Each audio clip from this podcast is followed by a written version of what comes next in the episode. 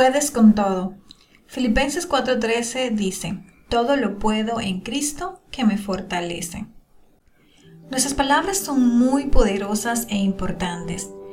Nos permiten expresar ideas y comunicarnos con los demás, pero debemos utilizar sabiamente ese poder.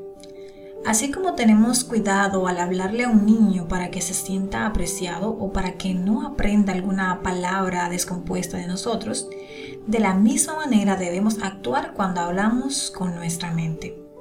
Lo que te dices a ti misma es lo que tu mente absorbe y cree. Si dices, hoy luzco horrible, es lo que tu mente creerá y aunque otras personas te digan lo contrario, tú seguirás pensando igual ya que te condicionaste para verte así. Por eso es muy importante que elimines las palabras limitantes de tu vocabulario, sobre todo el no puedo.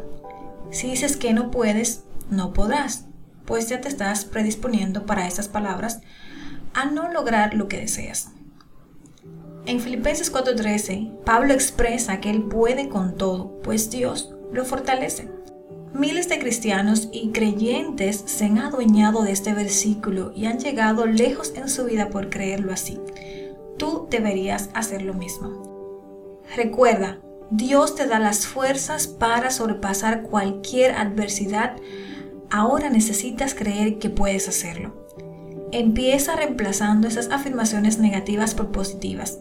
Soy capaz, soy inteligente, soy brillante, me veo bien, soy importante, puedo con todo, voy a lograrlo. ¡Wow! ¡Qué diferente es cuando nos hablamos con amor! Moisés fue tartamudo, pero creyó que podía y logró dirigir e instruir a todo un pueblo. David era un simple pastor de ovejas, pero creyó que podía y derrotó con solo una piedra y una onda a un gigante. Daniel y sus amigos eran extranjeros y al parecer los únicos cristianos en una tierra pagana. Creyeron que podían y lograron sobresalir de buena manera entre todos los demás jóvenes de aquel lugar y agradaron a Dios.